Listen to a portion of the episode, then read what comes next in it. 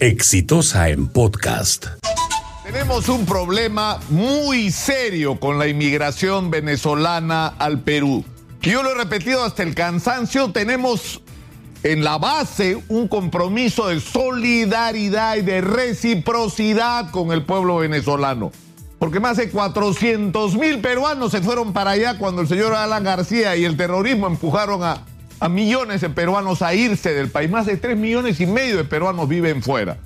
Pero ¿qué es lo que ha ocurrido? Lo que ha ocurrido es que el año 2016 había 8 mil venezolanos en el Perú y dos años y medio después tenemos en el Perú 800 mil venezolanos y probablemente me quede corto porque mientras voy hablando siguen entrando.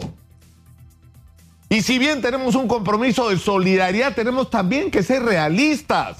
¿Cómo vamos a enfrentar esta situación que supone darle a esta gente vivienda, salud, educación, transporte y sobre todo trabajo? Y está ocurriendo ya, y está ocurriendo ya que se produce una competencia con trabajadores peruanos que son desplazados porque Lamentablemente hay muchos empresarios que se aprovechan de que los venezolanos están dispuestos a trabajar más horas, a cobrar menos y además están altamente calificados la inmensa mayoría de ellos. Exitosa en podcast. Entonces eso nos está generando un problema social que ya tiene manifestaciones de conflicto en muchos lugares. A lo que se suma, por supuesto, el problema de que dentro de los 800 mil también han venido delincuentes. Y eso ha, digamos, elevado las cifras de la, de la violencia, porque lamentablemente la, la, delincuencia es muy violenta en Venezuela, es uno de los países donde la delincuencia es más violenta que en cualquier otra parte. Entonces, tenemos que dar respuestas, es decir, ¿cómo diablos vamos a resolver el problema de que en dos años y medio la población nos creció de una manera bárbara? Sé cuál es exactamente el porcentaje, 800 mil personas más tenemos habitando en el Perú y la mayor parte de ellas concentradas en Lima. Entonces hay que dar alguna respuesta a estos problemas. Se ha hablado de integrar a los profesionales más calificados como médicos, etcétera, y mandarlos a los lugares de provincias donde los, donde los peruanos no quieren ir.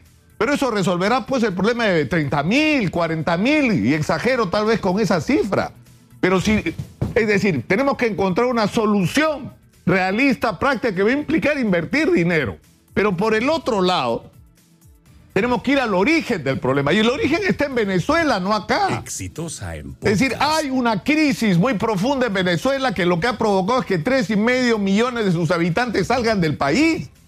Y nosotros hemos colaborado con esa situación con nuestra política exterior, que hay que evaluarla con realismo. Es decir, en Venezuela había una crisis económica provocada por el fallo de la estrategia económica chavista, que vivieron de precios del petróleo altísimos y gastaron esa plata como si iba a durar para siempre y el día que se cayó el precio del petróleo no tenían plata para nada, ni para comprar los productos básicos, ni para medicinas, ni para nada y se produjo una crisis económica que tuvo su manifestación política en que la oposición ganara las elecciones a la asamblea. Es decir, no se había invertido dinero en mejorar el aparato productivo, en diversificar la producción, etcétera. Y las consecuencias las empezaron a pagar. Pero ¿cuál fue la estrategia?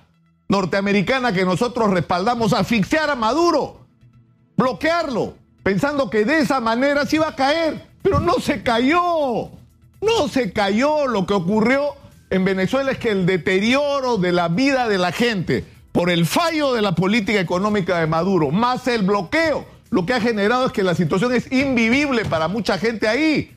Y se han ido de Venezuela 3 millones y nueve personas, la mayor parte de las cuales son jóvenes. Exitosa en podcast. Jóvenes, que eran los mismos jóvenes que hace dos años estaban en la calle protestando y en las elecciones votando por la oposición.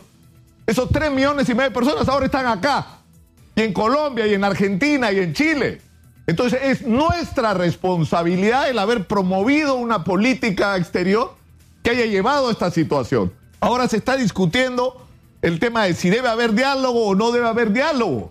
Lo que sí es cierto es que lo que hemos hecho hasta ahora como política exterior no ha funcionado.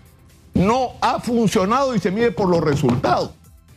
Estamos pagando las consecuencias de nuestras propias decisiones políticas en términos de orientación y estrategia internacional con respecto a la crisis de Venezuela. ¿Por qué tenemos que estar del lado de los gringos? ¿Por qué no podemos estar del lado de los mexicanos?